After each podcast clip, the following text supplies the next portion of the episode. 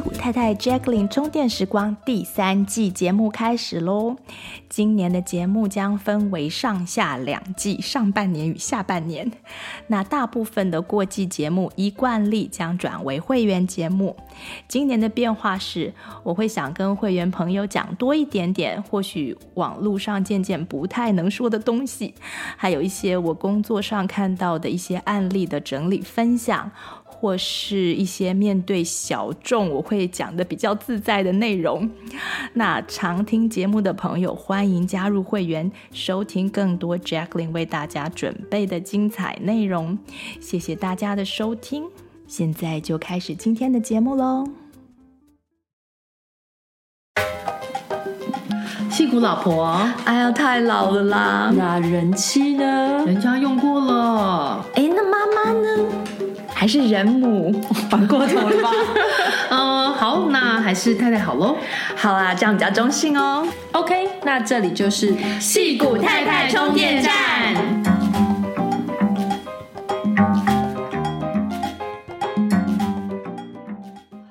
Hello，大家好，我是 Pauline。今天由我来访问我的一位好朋友，Masha 廖廖老师。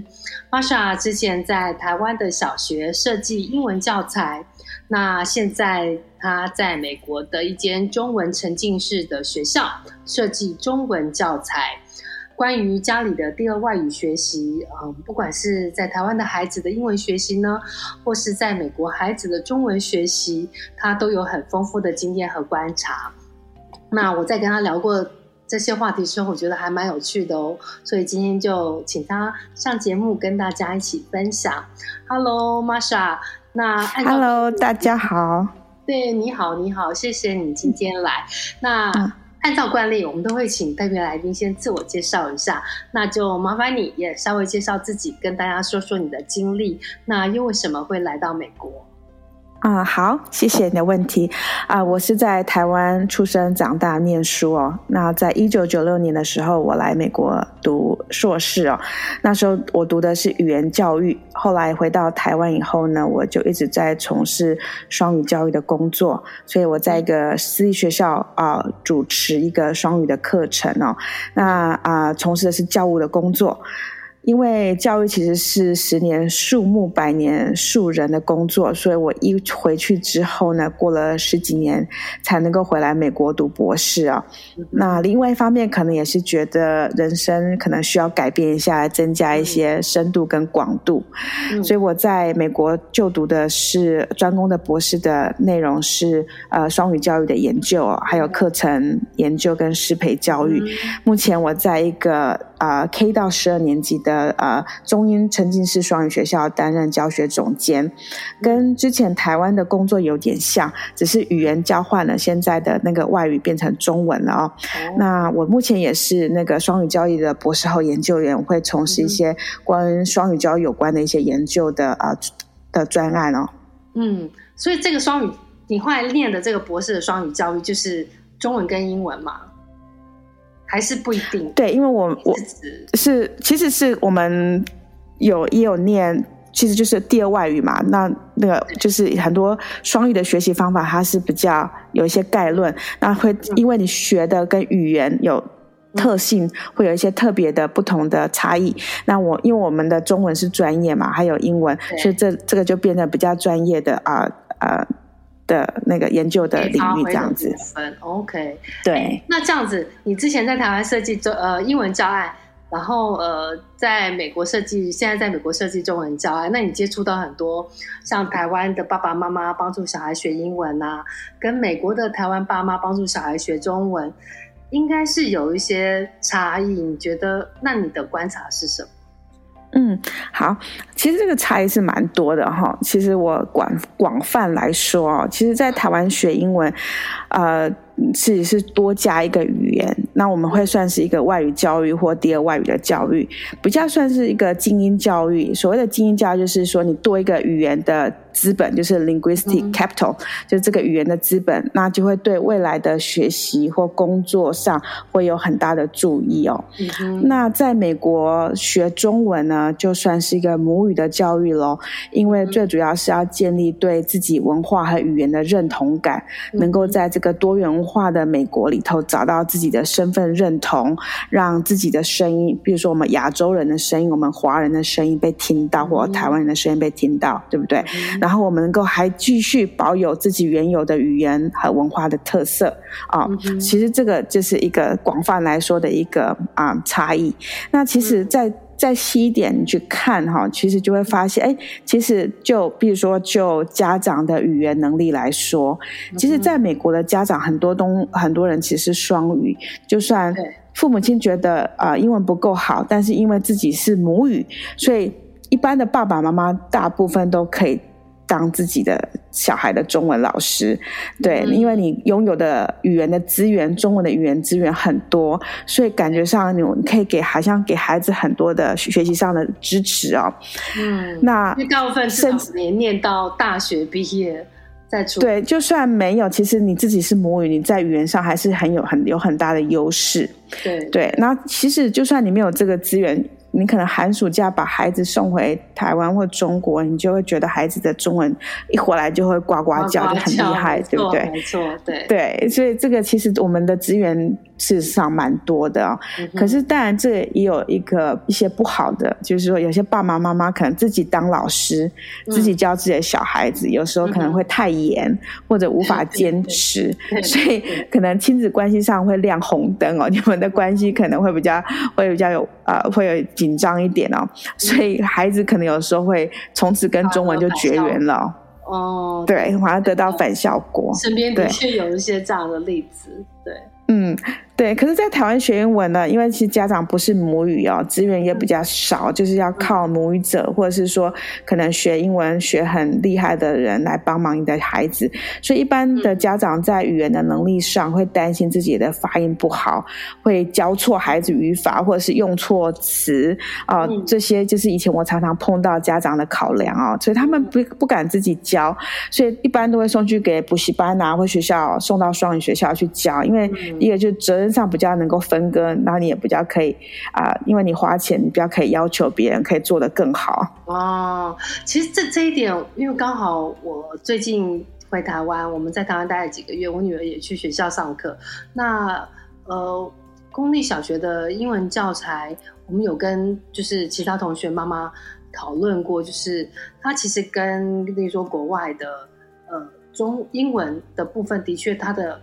他的那个进度是有点差别的，所以，呃，像这边他同学妈妈也是说，这边大部分小孩下课都是要送到，如果你你是注重英文的话，你就是要送到外面去补习，然后所以台湾才会有这么多很多不同的那个英语补习班。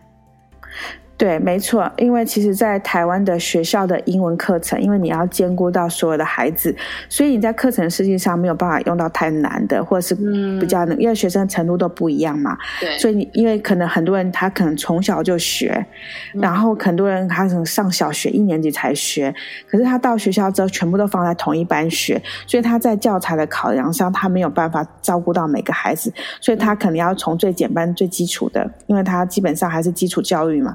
那所以课程内容会比较简单，所以啊、呃，说白一点，应该是说台湾的英文教育应该还是都是靠补习班啊、呃，还有一些私人的机构来建立起来的。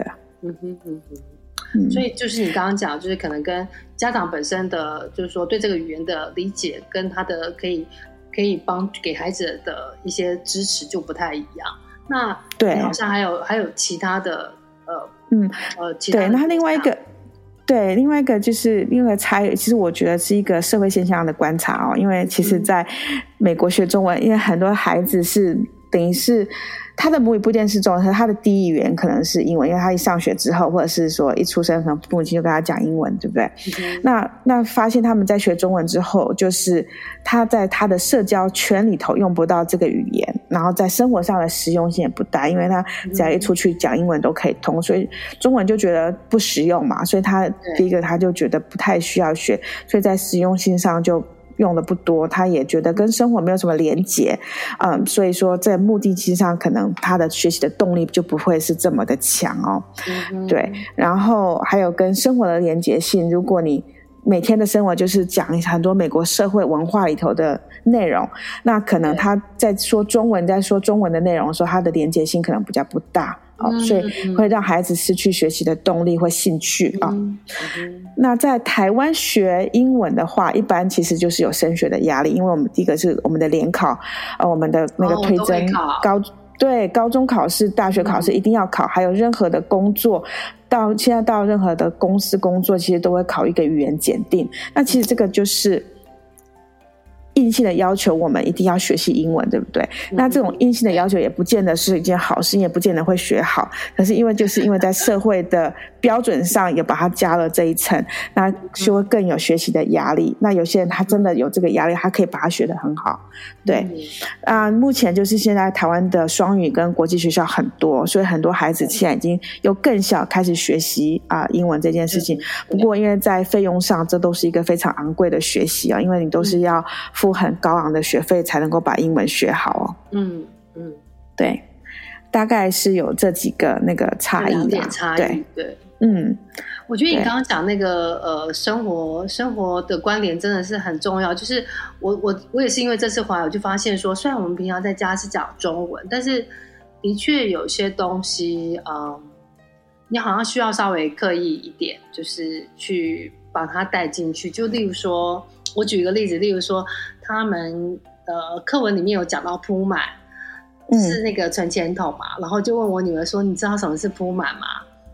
然后他就说：“我女儿现在三年级，小学三年级。嗯”然后他就说：“铺满，铺满就是在地上把东西铺满，把把地面上都铺满那个铺满。”我说：“哦，对，其实他理解也没有错，就是。”就是它的确是一个，它是一个动作。那我就跟他讲说，那是一个动作。那其实还有一个名词，还有一个东西，你可以放钱的那个东西叫做铺满。对，那就是说，对，对。但是，例如说，我从小，例如说，我假设我可能刻意，例如说，我拿了一个铺满，跟他讲说，哎、欸，这是铺满，他或许他就学起来了。对，没错，因为这就是生活上的连接性，就是生活上有用到的东西，他就会知道，对不对？嗯，对，因为他的生活里他没有看过铺满这个东西，而且现在小孩子用铺满的应该也蛮少的，所以他可能没有看过这个东西，对，所以他可能没有机会。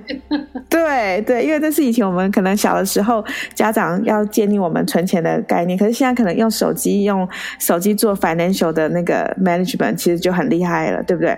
所以可能他已经没有看过铺满这种东西。可是他可能有看过啊、呃、一些那个网络的那个啊、嗯、那个 financial 的 planner 的那个软体，嗯、对不对？对对，对，对。那最近也才真的用手机上的软体去记账。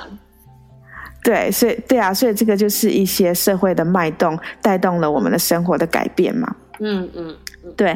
然后其实嗯，在台湾学呃英文还有一个就是因为我们是第二外语，所以为了把呃，英文学好，其实我们在价值观上哈，可能有时候会过度对西方的语言或文化有过度的崇拜或误解哦，所以常常啊、呃，为了学英文会忽略掉自己学习自己语言的安排，还有对自己文化的认同哦。就是呃，我因为我从啊、呃、大学就开始学外语嘛，然后一直都是跟外语在一起，然后其实我后来回到美国之后，我才发现我失去很多学自己语言的很好的机会哦。然后还有发现自己语言的自己，我们我们中文的美，所以其实这个都是在后来的时候啊、有更深一层的对语言的认识哦。嗯，所以你的意思是说，我们可能在台湾的时候，我们就没有去建立这个呃所谓的语言的认同、文化的认同吗？就是所以可能这会影响到到国外我们对待小孩呃学中文的态度吗？其实多多少少会有一点，因为其实，在台湾，因为是社会结构的关系，或社会嗯价值观的问题，因为可能在台湾，你可能会英文，你感觉会自己觉得自己的语言程度，或者是说在社会阶层上会比较高。因为你看哦，要在台湾能够学英文学得好，其实要花蛮多的钱，要怎样才能够把英文学好？就表示你是一个中产阶级以上，对不对？对，所以是说，所以说大家对这个。这个呃语言其实都非常的投入，可是可是你真正对这个啊、呃、语言之背后的或文化背后的原因了解了多少？嗯、其实我们常常忽略掉，所以我们可能就是为了学语言，忘记了我们原本原应该有的啊。呃语言和文化认同，对，嗯、所以我其实我还觉得说，其实要学英文，但我觉得自己的母语是很珍贵的，我觉得是应该要把自己的母语学好，这样子。嗯，对，这也是你刚好有在两边都工作过的一个一个深刻的体会，对不对？对对，嗯，所以我我就大概觉得我在观察上大致上有。目就是随便大家想一下，有这几个很大的差异这样子，所以跟大家分享一下。嗯，哎，那我突然想到一个事情，就是说，因为现在呃，中文的学习人口其实越来越多，那你觉得像你刚刚讲说，第一个差异，像台湾的小孩学英文，它就变成一个语言的资本，那你觉得现在中文有逐渐也变成一个这样的角色吗？就是说，呃。它变成是一个语言的资本，因为它越来越似乎是越来越重要。对，美呃，我是有在啊、呃，美国人就是不假是白人家长上看到这一点，他们会觉得说学中文对他们的孩子来说，因为美国人大部分都只会说一个语言嘛。嗯哼，嗯哼对，对，然后他们会把孩子最近就是有很多那种。中文、英文的沉浸式双语学校嘛，那所以他们就会把孩子送到这种学校来。那其实他们想要得到的就是说，啊、呃，让孩子多一点语言的资本，然后能够双语这样子。嗯、对，哦、所以他们开始也有这些概念了。对，对，对。那嗯，因为我有朋友他就是去上沉浸式的双语学校，其实他还蛮有趣的。他就是他原他做的那一区，其实大部分是华人跟印度人。那他的观察就是。嗯沉浸式的双语学校里面，反而是非常多不同的种族。反而他在那边是一个比较国际化的一个呃学生跟家长的组合，我觉得还蛮有趣。对对，没错，我我看到的现象其实也是这样。其实我们有很多的在学校里头有很多的非裔，然后有亚裔，然后有那个就是啊。嗯欧裔哦，然后也有啊、呃，韩国、日本，就是各个国籍都有。然后反而孩子接触的比较多元。那因为是用中文来学习，其实对于就是说以前可能早期的家长，以前在美国的学校多多少少都会有一些种族的歧视哦。那其实，在这样的中文学校里头，反而大家的位置是比较平等的啊，哦嗯、就是互动性啊、呃、反而更好哦。对，这这还蛮有趣的。我觉得我们等一下。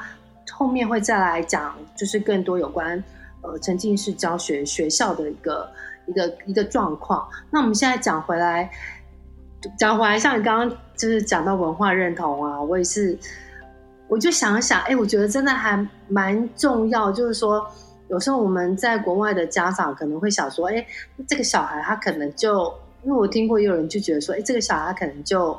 留在美国，或者说他可能就觉得说啊，反正他在美国念书，他的呃英文是最重要的，他就不会特别去想要去加强小朋友的中文。那呃，当然不是说你一定要，不是说你一定要让小孩子学中文。我觉得是说，如果你有呃，你有去去呃做到这个文化认同，你可能就会更有心去呃。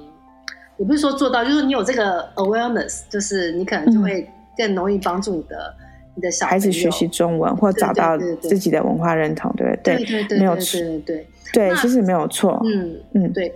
那所以就再讲回来，因为像我，其实我们自己，我自己也是在，算是目前在美国生活嘛，就是所以对于小孩子学中文这件事情，我们也很想要，嗯。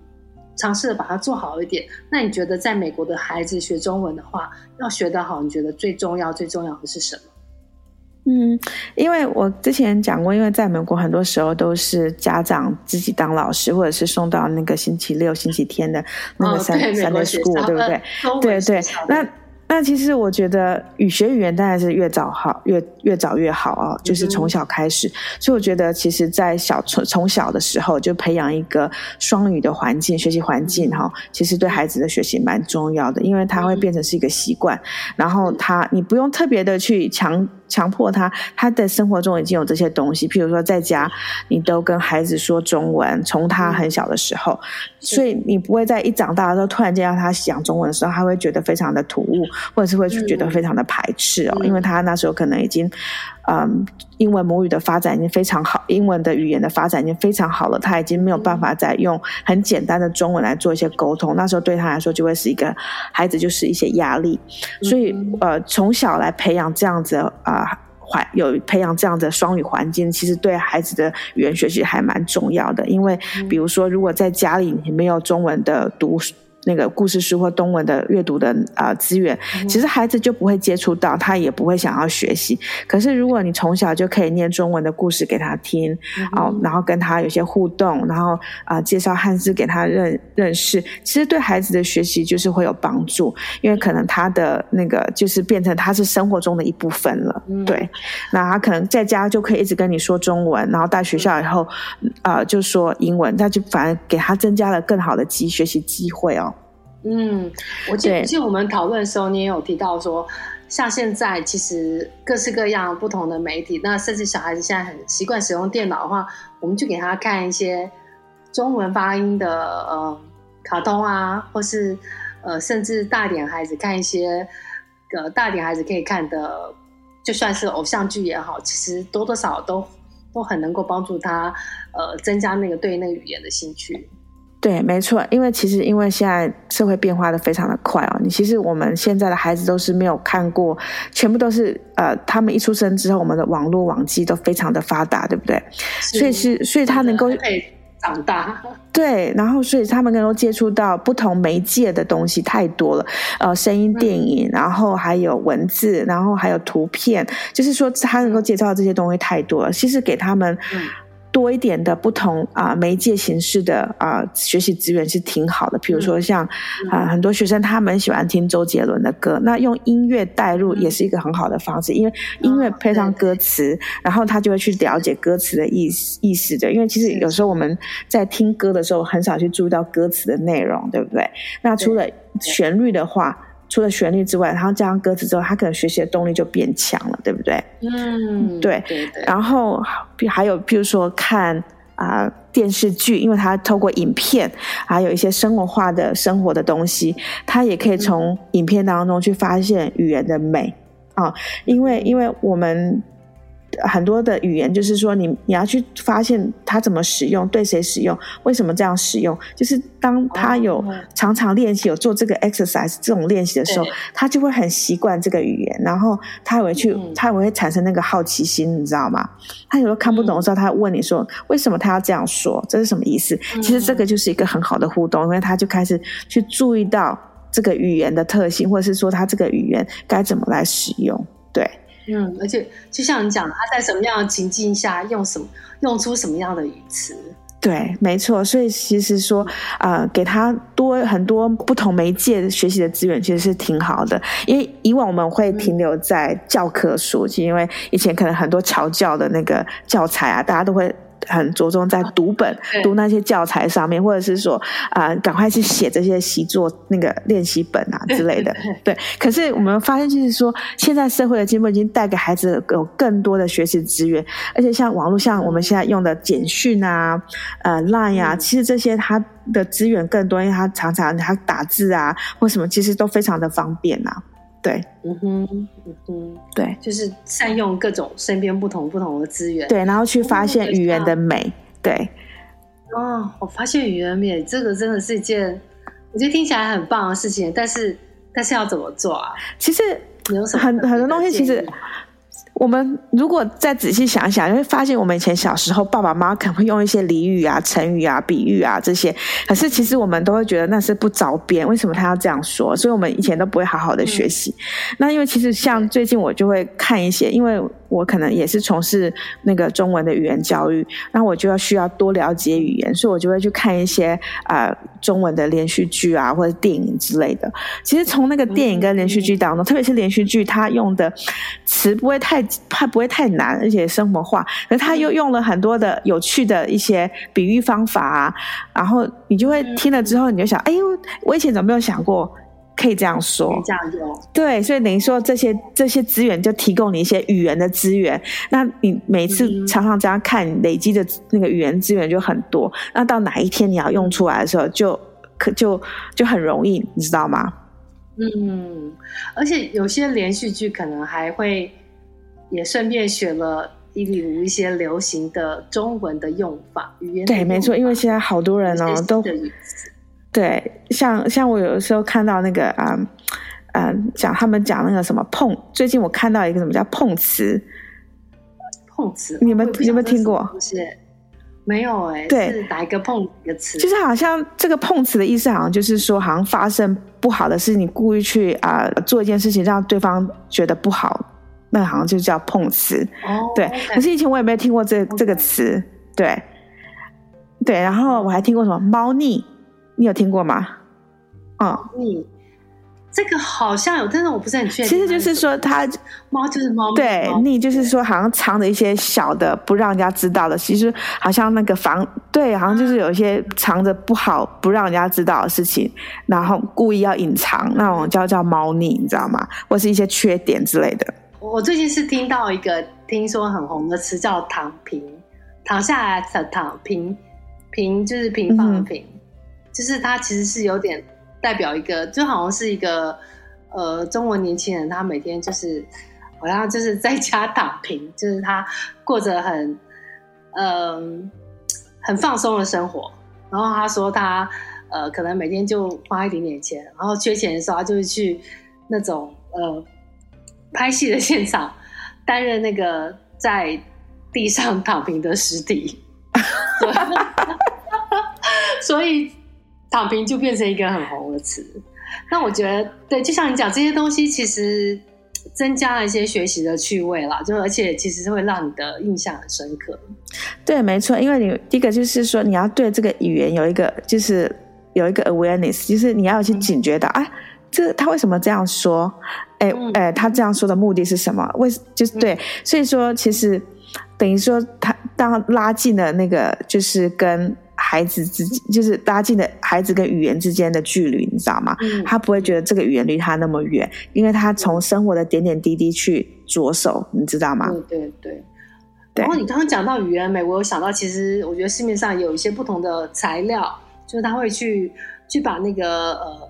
文字来，嗯，重新的拆解跟解释说它怎么来的，我觉得那个也，我觉得那个也蛮棒的，就是他会用很美的山水画的呃形态去表现。啊、呃，对，因为现在对，可以跟小朋友一起一起读这样。对啊，因为其实就是因为汉字这个东西哈，对于美国孩子其实真的是蛮难的。就是说，因为他他他先学他的读跟写是从英文开始嘛，嗯、那中文等于算是一个图像符号。那他要学习这个读跟写，因为现在中文要会，它就是汉字一定要很熟悉。因为我们说中文的基本的读写能力，其实是要以大概你要会读会认会写三百个汉字，嗯哼，嗯哼，你就可以读懂报纸嘛，就是简单的报纸，对不对？哦，OK，对。所以大概因为是这样的关系，所以其实，在生活当中，你融入这些东西，然后给孩子慢慢，像我们小的时候，我们也是都是看那个电视荧幕上的字幕，对不对？然后你在看电视的时候，你在看读读那个字幕，其实你就在认字了。嗯，对对对。然后我们在学校里头又去学了语言的，就是说哦，说什么部首啊，什么笔画啊，然后这些就慢慢会带进来这样子。那其实就是从生活的环境开始，他就有这个环境，他慢慢就会去接触。然后当你在你要给他的时候，他就不会觉得压力很大，或者觉得很陌生。是，嗯。其实我上次跟你，因为我们上一次聊天聊完，我就直接找那个中文发音的小叮当，跟我女儿一起看。啊哈！因为现在也很多卡通，呃，我觉得现在小孩看很多日本卡通，但是他的发音不见得有中文，他可能是英文的那个字幕，那他们就看得懂。然后，对，但是他们其实也是会吸收一点日文，就是蛮有趣的。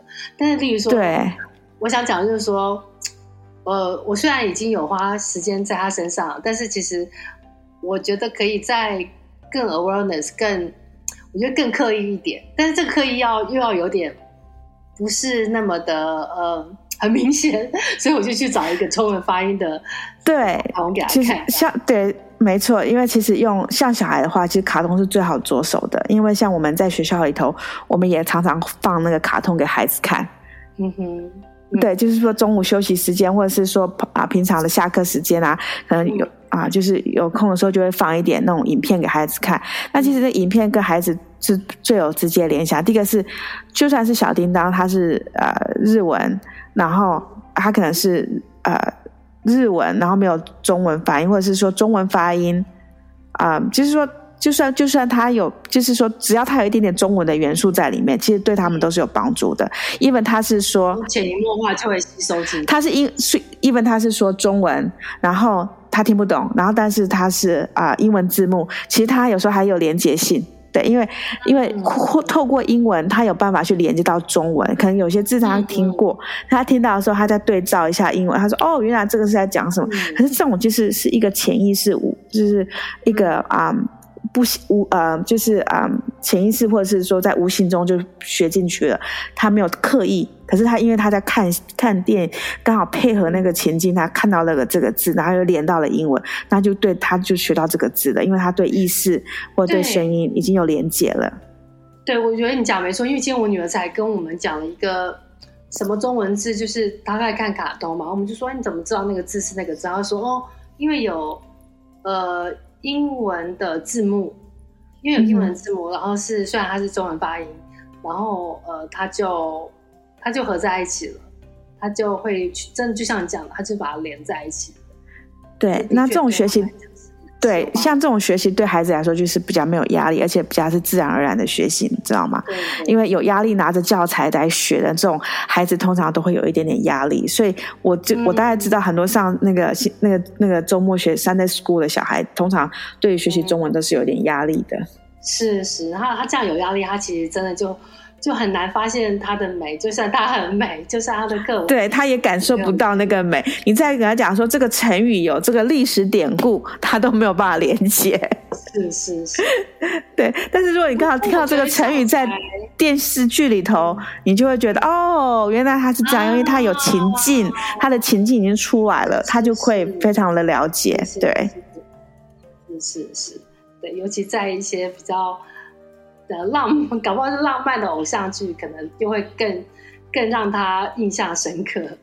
对，没错，对，所以所以我才会很建议说，家长应该要从生活中的语言学习着手，这样其实比较好入手。嗯、对，嗯、然后但坚持，我觉得有一个重点我要提醒的，就是要坚持。呃，如果你是啊、呃、三天啊啊、呃呃、两天打鱼三天晒网，可能就会。对对对，这个学习就很难延续。但是如果是在生活中不断的变成一个习惯，一直出现，孩子就会接受度比较高，然后一直持续下去。所以我觉得这个坚持哈是蛮重要，因为有时候孩子一大了哈，就是他跟家长，你跟他你怎么跟他讲？讲那个啊英中文，他都给你回答英文，因为他已经不想再说中文了。那其实有很多爸爸妈妈就无可奈何。可是如果你是从小养成的习惯，在家你就是一直跟他说中文，然后啊没有什么例外，对，那他可能他的认同就知道我在家的时候就要说中文，我到学校的时候说英文。那其实就同时他的他的两个语言都得到发展了，其实这是挺好的。嗯不过教材，我自己是觉得它可能可以当做一个爸妈的参考啊，就是说你可能在哪个阶段哪些字差不多跟台湾，嗯、你说是看，我觉得是一个参考，就例如说可能台湾的孩子他学到什么样的字，然后你大概也可以参考说，这可能是就是你想让你的小孩有呃一个阶段的进步的话，他可以学到哪些字？对，其实再去找其他的东西做做搭配这样。对，因为中文其实还是从字开始，但是字也要有一些情境才有办法。是是因为它嗯，而且它光是字，它还有不同的搭配词，对，哦、所以这种都是对，对，因为可能同一个同一个字，像自己的字，它就可以有很多不同的组合方式，变成不同的词，嗯、对不对？哦，对那其实，然后在词，然后每个词还有不同的用法。对，然后所以字本身有 literal meaning，就是字面上的意思，可是它重新搭配组合又会产生不同的意思，对不对？嗯、那其实这个都是在生活当中可以慢慢的带入，然后把这个观念给孩子，或者是说你在跟他做对话聊天的时候，慢慢把这这个带入到你们的聊天的内容里面，其实反而会蛮有意思的，嗯、就不会比较是不会是刻板式的教科式的教科书的学习。对，因为因为我女儿她其实就是刚好前阵上了快两个月，一个一个一个多月的那个中文，这当地的中文学校，就是你就会发现，他们每个礼拜是有一课国语的进度。那国语他们的教法就老师会讲解课文，他们就会去练习字，然后是像你讲练习词，然后还有造句。嗯、但是其实你就会发现，例如说可能到后面前面他写过的词，他不见得都会记得，嗯、就是。我就或者是说，我甚至可以说，其实大部分可能记不得，但是我相信，如果就像你讲，他如果有一些情境方面的呃运用，曾经用过的话，那我觉得那个就会好很多。对，因为这个情境哈，就是给他一个经验，他会透过这个经验把这个字学学下。因为语言的学习不是但透过读跟写，或者是老师的教授是最。最直接的，对不对？可是如果是透过情境上，或者是说他的生活经验上去学习，他会对这个字会更深刻，或这个词会更深刻。对，对，所以所以爸妈可能就是每天想办法制造一些情境，创造一些情境，然后坚持下去。对，然后把语言的美带进去，然后。是对，根据自己以前学习的，或者你知道的，然后或者你看到的，你可以跟你的孩子分享，这都是一个很好的学习的开始哦。对，就甚至其实对我们可能也是有帮助，就是我们自己也重新，可能可能就像你讲，你到国外，你又重新在思考这个语言对你的呃重要性，或者说就像你又重新去发现它的美，对我们自己也很有收获。对，没错，对，嗯。嗯然后你好像好像有，我记得你有提到，你好像最近有呃讲到一位什么的，就是文学的得奖人是，有一些对于语言的一些呃一些一些一些看法，对不对？对，没错，呃，因为最近台湾有一个呃作家哦，他叫李勤峰哦，那他是在台湾长大、出生长大，后来到日本念书。那他最近写了一个小说，得到了一个日本的川界奖哦。那其实他在他的某一篇的散文里头就有提到语言学习这件事情哦，因为他其实讲到他当初学语言的时候，其实他就是对日文，因为日文算是他的第二外语。其实我们每一个人都觉得英文是我们的第二外语，我们一直觉得我们好像我们的语英文的语言的。表达或者是输出都会觉得不够纯正，因为我们就是第二外语的人士嘛。嗯、那他其实他就是在他就是在日本读研究所，然后留下来在那里啊、呃、工作。然后后来在日本工作的时候，他写了很多的小说嘛。那他就在表达他第二外用第二外语写作的难处哦。其实不管你怎么写，你会觉得说就是不够纯正，然后不够好。嗯、但是他讲到他在学习的时候。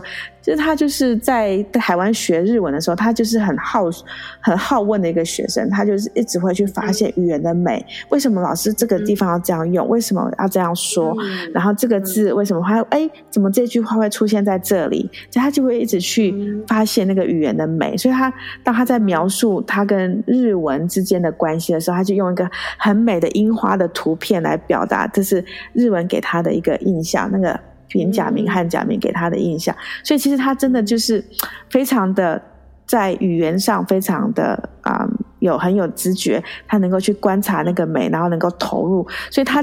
他在他的那个散文里头提到，就是一个通常我们要移民到某一个国家是要有一个国籍，对不对？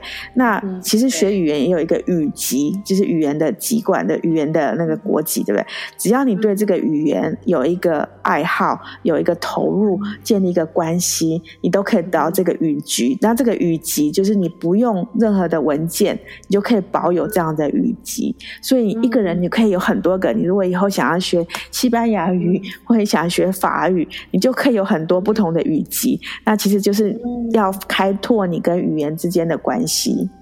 嗯，哎、欸，我觉得这真的是还蛮有趣的。就是说，因为我们现在目前，像例说，我们今天到现在谈的也都还是，例如说台湾学英文，美国学中文。其实，呃，就像你讲了，有各式各样的语言，然后就是世界上有这么多这么多不同的文化。如果你愿意的话，你愿意去发现各个语言不同的美，真的就是我觉得就有点像你有那个 ownership，你有它是你的，然后就是你有它的，就像你讲，还有它的语气。我觉得这这也是一件，我觉得我突然感觉这是一件很浪漫的事情。对啊，而且你看，这个是很开放的，你不用得到谁的认可，对，你不用得到政府的认可，你也不用缴一大堆的文件，对不对？然后你也不用被当做什么不那种次等公民来看，对不对？嗯，对，因为这是一个开放的，你任何时候你想要入手，你有那个心，对，然后你去建立那个关系，你就可以得到那个语籍，所以真的是一个挺好的事情哦。所以也给我一个学语言教育的人有很好的提醒哦。是哈，嗯嗯，好，哎，那我其实这边有个问题，我想问是，也是我自己最近在想的事情，就是说，呃，有些人像我们在国外嘛，就是说有会有些人会说啊，我只要小孩能说能听就好了，就是说，那有些人会觉得，像我就觉得说，哎，希望他可以看，但不会写没有关系。嗯、那但我不晓得我这样想对不对？就是我想听听看你对于听说读写的观察是什么？嗯，好，那。其实基本上来说，其实大家对双语啊这个定义，这个词的定义有什么样的定义？因为有些家长他认为说，哦，我的孩子我期待不多，他只要能够听跟说。那很多家长说不行，我的孩子就是要听跟读跟听说读写都要一样，跟母语是中文的小孩子一样好。所以其实就看家长你对你你未来可能你对孩子的定位是什么，或者你还有你对双语的定义是什么？那你你可以来期待说你的孩子是不是要。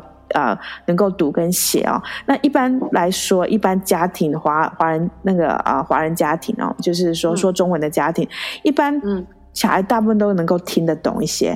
蛮多的啊、哦，那说的话有时候是懒得说啊、哦，就是说，因为是懒得说，因为家家反正他说英文你也听得懂嘛，所以他也不用 刻意在讲讲什么，对，讲中文，对他，所以他就很习惯那个说说英文。那读跟写就根本不用说，因为汉字这么难，对，因为汉字它你是要记忆，那他如果没有办法从偏旁部首去记的话，没有办法用声音去记，他不会像英文一样，他你把字母。拼出来，你就可以把那个字的意思搞懂，对，嗯哼。所以等于他他记每一个汉字都对他来说是个符号。那记忆这种东西，就是说，如果啊、呃、你不练习，常常有这个环境就会忘记。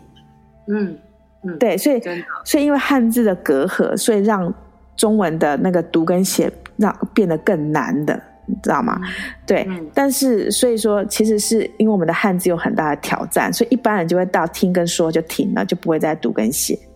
嗯哼，对，但是但是你觉得读跟写重不重要呢？如果你问任何的人，应该都会跟你说，中国文化文字最美的啊、呃，中国呃中文最美的地方在哪里？应该就是文字，因为我们中国的文字很美啊，对不对？而且每一个文字都有它的历史典故，对不对？或者是每一个词配出来都有它的历史典故，或者是因为是人类生活经验演练演绎出来的一个新的语言或新的语词，对不对？所以其实其实嗯。呃读跟写应该是说，我觉得能够读跟写是非常好的，因为其实这是相辅相成。对，因为透过真正了解这个文字的美的话，对，还有对自己的文化的那个，因为从那个文字里头就可以深入理解啊、嗯、中国的文化，对不对？因为这个这个这一种的文化是属于比较嗯啊、嗯，应该是说嗯。比较深层的文化，比较不会那个文化比较不是说像啊、呃、一些节庆啊、食物之类的文化，而且是比较深层的、比较有哲学思想的一些文化，对不对？因为像很多的文字里头都带有一些哦，我们中国也古代的哲学思想在里面嘛。那其实所以能够读一些东西，真的是对啊、呃、语言的了解可以更深入。然后其实透过写。因为我们汉字其实重重要是要用手去书写嘛，因为手的那个运作可以帮助记忆力，还有帮助一些啊你中文的思维。对，所以我们在中文，我们在孩学校给孩子练写字、练写作，其实就是练他们的心，练他们的心呐、啊。对，因为他能够沉下来，能够把这个词写这一篇的文章写完，或者是把这些字练完。其实，然后透过啊练字，他可能会有一些书法的练习或什么字。其实这些都是都是因为你透过，因为你要学这个文字。对，那你要透过这些活动来让你更深入的了解这些文化。那其实透过读跟写，真的会有帮助孩子的中文更进一步的学习。因为一般像我们孩子的进阶的学习，其实都是要靠跟读跟写哦。因为都会有四个能力，不会只有读跟写，这种就比较不完整。就不会只有听跟说，这样就会比较不完整。嗯嗯，而且听起来就是因为我觉得我前阵子有点。觉得说啊，我就是让他反正大量阅读，然后就想说写就算。但是我觉得现在听你讲讲，我觉得就是写其实也是非常重要，而且写应该是说，我觉得如果你今天家长觉得你就是只是想要让小孩能听能说就好的话，那就可能就是 OK 了。但是如果说你还是想要让小孩会看的话，其实会写其实是有非常非常大的帮助。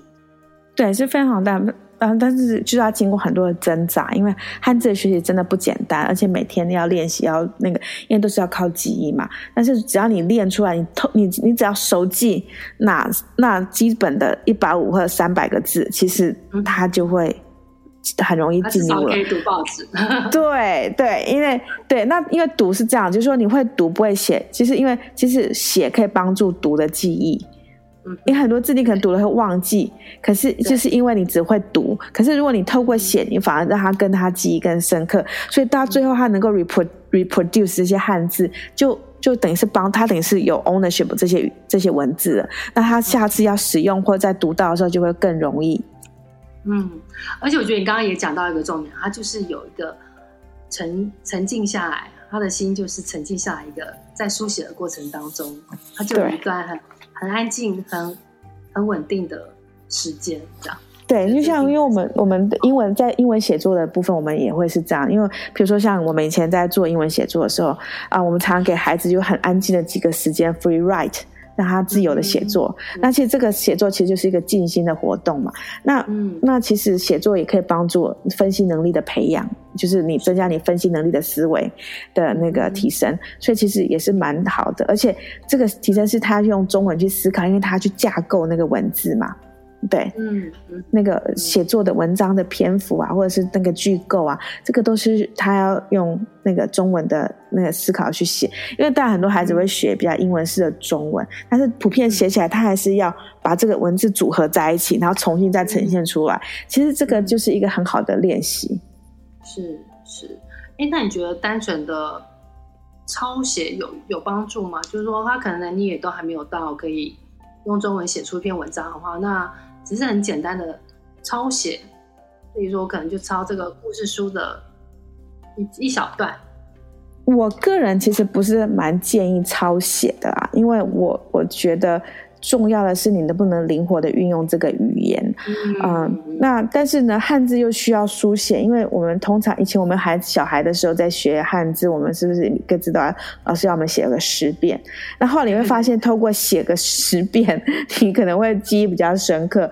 但是但是现在的孩子写十遍，他就是会呃草草了事，把同样的部首把部首全部写完，然后再来写那个啊、呃、部件的部分。那其实他根本就是没有 学到，对，所以应该是。那个就是说你。你的抄写的啊，对，你的抄写的用意是在哪里？为什么要抄写？对不对？嗯、你今天是要他练字吗？还是那当然抄文章可以练字，像我们中文是需要练字的嘛，因为字如其人嘛，对不对？因为你的字写的好看，你的人看起来就是也是不错，就从字就可以看到你这个人啊、嗯。对，但抄写当然是有一个好处，像我们以前小时候会用这个抄字在在报纸上练字啊，抄字当然是好，但是其实我觉得重要应该还是语言的使用啊。对，他能够记得这个字，把它用出来，用在情境当中，用在适当的地方，其实还是比较有用。因为一般，而且一般，一般美国的孩子也不太喜欢抄写。是，所以听起来就是他文章写不出来，美国没关系，你至少靠自己的，例如说，他靠他自己的脑子，靠他自己用有限的他会的字去造一个句子也好。对，去造个句子，或写个小小小短文，或者是去创，就是等于这有点像是文字的游戏，你知道吗？就是说，他可以用这些去制造更多的不同的那个句构或句子，嗯、然后表来表达他的意思，就是用他会的东西。嗯，对。那这个会的东西是要慢慢累积的，就不可能说啊，我今天一天就会把它学会。它都是靠，因为语言最主要还是要靠岁月的累积啦。真真的。一天一点点 慢慢进步，原子习惯。对，对，养成习惯，不然哈，你一下给孩子太多，他的压力就太大了。是，对，对。那读写当然有很多好处，如果你能够读跟写，以后孩子就现实面来说，孩子未来机会就很多。嗯，对，因为我们也不知道以后孩子会，因为以后未来的世界会走向哪里，对不对？然后他工作。嗯，对，都会在哪里工作？他那其实会读跟写，其实给他未来的机会又增加更多的机会。嗯，对对，好，对，就是对，而且我一直觉得啊，如果能够能够看《红楼梦》，我不要说《红楼梦》啊，武侠小说，像这武侠小说，你不会不会读的话，就是呃，就真的很难去从文字里面去去感受到呃。他的那个吸引人的地方，对，所以，对，因为没错，因为他可能透过文字，你在读的时候，你把自己放到那个情境里头，嗯、对不对？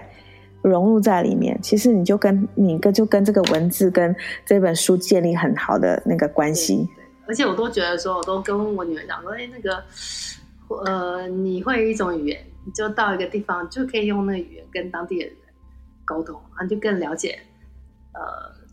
那边的文化，然后我就觉得说，哎，这个如果会多一个语言，去旅行的时候就会觉得哇，更更开心。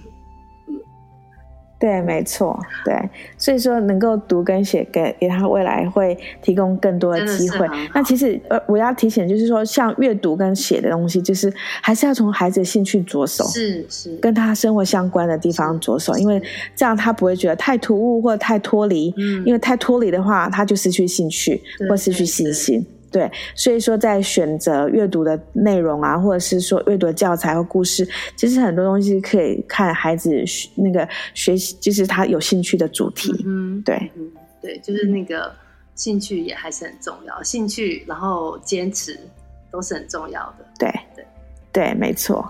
对，好，所以讲到这个兴趣跟坚持啊，我我其实呃。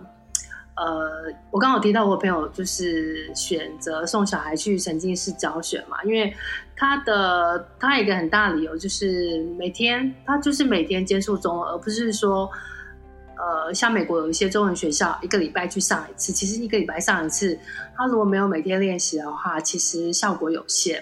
那呃，不过我也发现沉浸式教学不见得大家都知道。那我想可能请你趁这个机会。就帮我们讲一下沉浸式教学的定义是什么？那中文沉浸式教学在美国现在有很多吗？嗯，好，呃，沉浸式教学的那个定义哈，其实它就是说，呃，它除了用主要的语言来做，就主要语言就是中文嘛，来做教学，就是学语言，就是像我们学英文这个一课，对不对？就是就是学语言以外，它还用这个语言。来教其他的科目，譬如说像科学、数学啊，然后或者是有些时候有时候还会有艺能科，就是说像音乐啊、美术啊这些，他也会用中文，都用中文。对，他这。那会有用英文上课吗的时候吗？对，因为因为双语学校一般都会在美国，因为它如果是一个正常体制的学校，一定会有英文的部分。嗯、那它就是要做中英文之间的衔接，不然它怎么去衔接国内的啊、呃、教那个教育局定的一些那个教学的那个啊？嗯课课纲对不对？嗯、所以说它一定还是要英文衔接的这个部分，所以它有可能很多学校可能有可能是说它的中文曾经是它可能百分之五十的中文，那这五十的中文里头，我可能就教了中文科目，然后可以教数学或科学，或或。或或和科学，对不对？那也有可能哦。那我的英文跟社会，因为社会是跟美国社会比较有关，文化美、哦、美国的现状比较历史，对。那这些可能他会用历史来教。哦、那最终他可能他虽然他用中文教了这个呃数学跟科学，可是他还是要连接啊、呃、美国的课纲。那那怎么办呢？那他就是要做啊、呃、两个语言那个课程的衔接。那每一个学校做法有点不太一样哈、哦。有些学校是老师在设计教材的时候就融入在里面，那有英文老师可能会在做一个检核的工作。那有些学校可能直接会把那个课纲翻译成就是课纲直接编到你的中文教材里头。上两次。对。然后，所以你的，譬如说你中文的数学，你就要照美国的课纲来教，这样子。嗯，这我懂，我懂。就像例如说，我我们最近在台湾上那个上上学嘛，就是当然数学什么，觉得都是用中文。那你就会想说，嗯、例如说中文的用中文上数学，数学有讲到分数啊、整数啊、小数啊，那英文到底是什么？嗯、然后我们对，所以其实可能需要要，因为你如果回去你要。接下来我们八月会回去嘛？那回去你跟美国的教材衔接，那你这些你都要懂。对，所以所以其实当你用不用用那个。呃，目的语就是说用中文来教这些科目的时候，其实它最大的问题应该是在于，像我们的学生也是，他怎么去把这些东西专有名词去转换？因为其实句子的结构都不难，然后其实这种其实是比较有办法用英文的能力或中文的能力去 transfer 的。那其实它最难的应该是在术语的部分，就是专业术语的部分。嗯哼，了解。对，还有特别的预购，对。对，那这样每个学校它在那个比例上面会不同吗？还是说它会有一个规定？就例如说，它有多少个时间来用中文教学这样？呃，每个学校其实都不一样。像我们学校比较特别，我们学校是在幼儿园跟小学一年级是百分之七十五，所以基本就是在幼儿园跟小学一年级，它只有百分之二十五的英文，其他都在上中文。可是因为因为因为因为有这两年的基础，所以孩子的口语能力就会非常的好。嗯，对，因为他从小开始学嘛，对，而且都是你完全不说英文，就说只能说中文嘛，所以其实孩子的进步，哦、口语进步是非常的快的啊。那，对，读写，然后就从认字开始，他可能从那个幼儿园、小学就开始就认字，然后从形状啊、哦，因为中文是形音义嘛，他就从形状开始认声音，然后然后慢慢的跟啊、呃、我们说的话连接，因为因为这个其实是啊。嗯因为你曾经是你要你都是听说读写要教，但是因为一来的时候你还是要一些生活上的用语嘛，等于比较是沟通式的东西，比较 interpersonal communication 的部分，那都会在小学、幼儿园的时候，小学一年级跟幼儿园的时候做，那慢慢到二年级到啊、呃、五年级就会大概有百分之五十，嗯，对，那可能就还有一天里头有一半可能半天是中文，半天是英文这样子，嗯哦，哎，那现在这种学校也越来越多嘛？呃，我觉得是越来越多，因为从二零啊一六年之后吧，呃，二零零六年之后，其实就开始很多了。嗯，零六年哦，对，其实确切年份我是不太知道，但是我知道在近十年，这个啊、嗯、中文曾经是学校非常的多，因为也有很多的美国学校用中文曾经是去学校做特色教学，对。哦因为现在美国现在有很多特许特许学校 charter school，他们就会把它，对，它就就变成一个那个学校的特色这样子。嗯、对，我想再跟你最前面提到的，可能就是大家真的就把它当成一个资产来看待，就让它越来越重要。对，其实有点可惜的是说，像这些曾经是学校比较多的是白人小孩，或者是非裔，或者是拉丁裔，嗯。最近还有蛮多印度裔的啊、的学生，对，啊、嗯，或阿拉伯裔的，就是陆续那个种族的那个，但是其实大中其实还是，嗯，还是白人孩子比较多，反正我们的呃华人小孩比较少。哎、哦，这还蛮有趣的哈、哦。我觉得，对，嗯、我觉得其实我不晓得，就这他不晓得原因是什么，就是说。因为我们好像也有讨论过这些问题嘛，就是不晓得是他是不知道，或者说他他也不确定的这个东西对他的小孩好不好。有些人他可能会担心小孩反而是英文会不会不够好，就是说，然后因为他同样会，我记得你也问过我说，那你会不会觉得小孩如果是你的话，你会不会觉得，哎，小孩放学还要花一些时间去写中文的作业，他可能会牺牲一些呃。是玩的玩的时间，所以就有各式各样可能不同的那个考量，嗯、然后然后这很值得去做研究，对不对？对，所以我其实也想跟大家啊、呃、讲一件事情，就是说我们我目前呢跟有两位呃德州。德州大学的安东尼奥分校的两位教授哦，也是等于是我们在啊、呃、研究界的一些啊、呃、朋友。然后我们基本上我们都是华裔哦。然后我们其实我们因为自己的文化、语言和身份认同的关系，然后因为我们发现了这个现象，所以我们最近想要进行一个针对美国中文和英文双语教育的研究，就是想要了解在台湾啊、呃，在美国的中国或台湾人或华人家长。大家对中英双语沉浸式学校啊、在美国的看法哦，啊、呃，因为可能很多人不知道，所以在我们的问卷里头，这是一个问卷的调查。那在我们的问卷里头，我们设计的很多的问题是可以让你了解你的孩子的双语学习啊。可以让你也是思考一下孩子的双语学习，或者是了解一下沉浸式的双语哦。所以我们想要请大家，如果可以的话，可以帮我们填一下那个呃网网上的问卷哦。那我们会把这个网上的问卷的连接放在啊、呃、这个 Podcast 的那个网页上面。那如果有看到或听到我们这个广播的家长，可能麻烦请你们填一下这个问卷哦。那资格只要是你目前住住在美国哦。然后家里有两岁到十五岁的小孩，然后你可以就可以参加我们的呃双语研究哦。嗯，对嗯对，我觉得这这还蛮有趣的。其实不只是呃，我觉得不只是帮助做研究的呃学者来的、呃、来了解这个现象。我觉得其实我我听你讲，就是其实也可能也帮助我们重新思考，我们对于小孩在美国长大的小孩他们。学习中文的一个嗯，就是到底要不要学，它的价值是什么？嗯，然后甚至就像你讲的，牵涉到我们对于文化的认同是什么？我觉得或许是一个，我觉得应该不是或许，它应该是一个很好重新思考的呃的一个方法。对对，很好的一个点，对不对？因为我们可能以前也没有特别去想过这样的事情，对不对？嗯。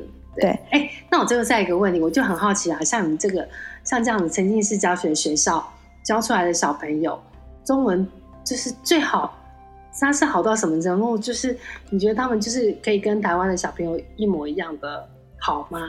嗯，那有这样的成绩，就是家长是从旁边提供怎么样的协助？嗯，但跟母语的小孩有时候是。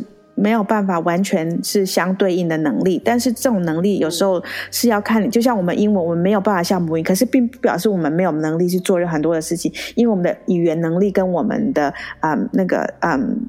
那个啊、嗯，头脑的发展其实还是可以对相映衬的，对不对？嗯、那其实像我们学校的小孩到今年十二年级啊，嗯、我们学校是从 K 到十二嘛。那其实到我们是高中，因为在一般我们像读跟写啊，或者是一些基本，其实大概在一个语言检定的水平上，大家都是在中级左右。可是你要到高级，就是你要能够去用中文去讨论一些社会议题，而且能够深入剖析，然后。然后啊，给、呃、对这个问题有能够提出很正确的，就是一些见解。就因为语言检定的那个标准都是，就是有这样子的呃的的条的条件嘛。那其实像我们的小孩，其实大部分到呃高年级，听说读写，他们都可以到这样子的程度。那读跟写当然会比较弱一点点啊，可是可是也不会啊、呃、说到啊、呃，就是说基本上他们都可以读一些现代的文学作品。啊，我们学校比较，但传统是我们是注重的，和文化传承是注重的。但是其实我们会，我们学校比较的一个论的一个啊、观念，其实一个啊、想法，就是希望把语言现代化，能够跟把过去跟现在做一个连接，对。因为可能，比如说像古文的部分，可能跟孩子的连接感不大，那我们可能就会用现代文学去着手。那因为现代文学里头一样是可以讨论到社会嗯议题的部分，然后也可能讨论到一些文化层面的部分，他能够更能够了解我们华人的生活的经验跟过去的历史或一些文化的背景，对。哎，所以在美国也可以做中文的检定考试，是吗？哎，对，可以。现在目前也有一些检定的考试可以考哦。那啊.对，听说读写都可以考。对，嗯哼，好。哎，我突然想到，你有跟我提过说，你好像有带小朋友。也做 podcast，就是用中文，对不对？对，我其实因为哈完完全用中文，对孩子来有些孩子来说是比较难啊。因为其实你要达到，因为他还是要写稿嘛，因为毕竟因为不是他中文不是他的第一个语言，对。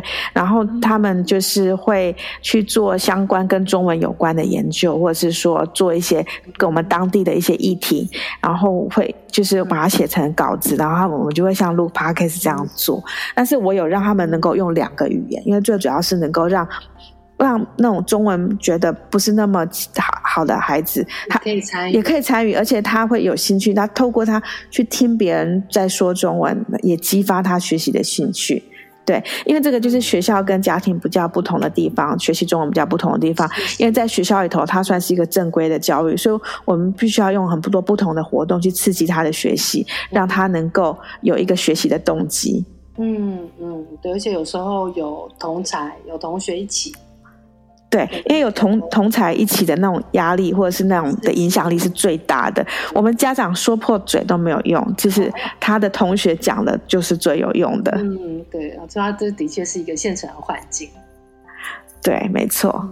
对，所以你会说，像刚刚你讲的那个，我们有学生，他可以到毕业的时候，他可以写一篇文章，因为他着重的并不是只有一个中文的能力，他可以写一篇文章，然后他可以写一篇中文的文章，他可以把英文的写出来，所以他等于两篇文章可以相对应了。哇，搞不好感觉可以做那个同步口译的，同意的口译。对，我也，我也，我也是有点这样觉得。那其实这个孩子，像我，我刚刚讲的这位孩子，其实他也没有什么特别的家庭背景，因为，因为其实你要知，其实我们如果知道，其实很多家庭在家都是讲家乡话。嗯。嗯，对，他是他他他他是那种菲律宾的华裔，所以他们在家是讲一种像其实是像潮州话之类的，就是一个方言。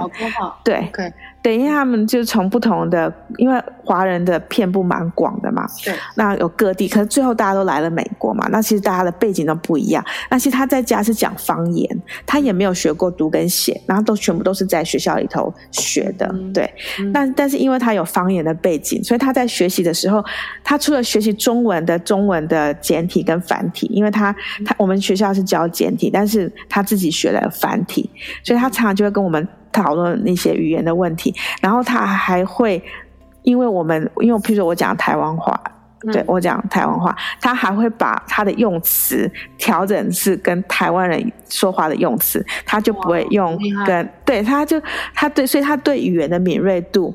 就更高，所以其实我的我要讲的，就是说每一个家庭的背景都是你一个资源的开始。是是是，对，嗯，好，所以诶，像你刚刚讲，例如说是中文沉浸式教育，应该是在每一周都有吗？目前美国，嗯，目前我们发现，其实是在东岸跟西岸比较多，那、嗯、中部也有一些在啊、呃，在明尼苏达好像也有一些中文学校，嗯、那可能在。啊、呃，有一些比较南部的州可能比较看不到，可能就是比较小的。但是普遍在某一些特定的州是有有还蛮有一些中文学校。对，嗯、那目前我知道在麻州蛮多的，纽约也有，嗯，嗯加州我听说也蛮多的。对对对，加州好像也蛮多的。好，那就希望呃，今天听众听了我们今天专访廖老师之后，就是对于。包就是对于我们呃小朋友学第二外语，甚至我们自己对于语言的呃掌握有更多更深层的一些想法，然后呃也认识了沉浸式的呃学校。那有兴趣的去呃去查查，你周围家里附近就有，应该就可能就有中文的沉浸式的学校，然后或者是说来呃。做一份呃莫少老师设计的问卷，然后就可能会对于语言啊、学语言还有呃沉浸式学校更多更多的理解。那今天谢谢 Masha 廖老师。哎 哎，谢谢谢谢 Pauline，好，呃，很开心，真我真的很开心，谢谢你给我这个机会来分享我对语言的热爱，还有对双语教育的呃那个。对，我我也觉得很有趣。其实我们是，其实我们是高中同学，对不对？但是其实平常呃之前还没有机会聊那么那么那么深那么深入的，就是对于嗯你你在这个语言方面的观察，我觉得我也觉得收获很多。谢谢你啊，谢也谢谢你给我这个机会，我真的很开心跟大家分享这些东西哦。那希望以后还有机会啊啊！如果填我们问卷有机会的话，你可以透过电子邮件跟我联络，我我很愿意提供啊任何你有问题的咨询。对，嗯，哎，好啊，谢谢你。我们也可以在 Facebook 上面，就是如果有，就是大家可以 Facebook 留言啊，或是。到时候就像廖老师讲吧，呃，send email 给他，他也是可以回答大家的问题哦。对，好，谢谢。今天节目就先到这里，谢谢大家，好谢谢，好，谢谢 Pauline。嗯，好，拜拜，拜拜。戏骨太太和大家一起听好声音，过好生活。我们下周再充电。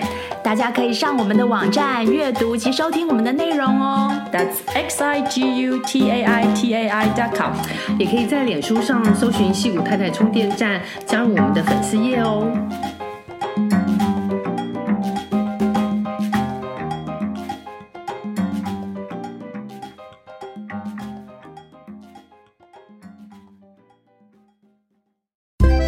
你喜欢今天的节目内容吗？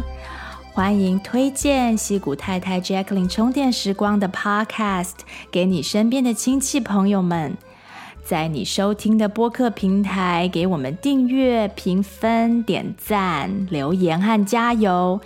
有特别想听的主题，欢迎写信给我们，作为未来节目制作的参考方向。再次谢谢你的收听、分享和支持，我们下次再见，拜拜。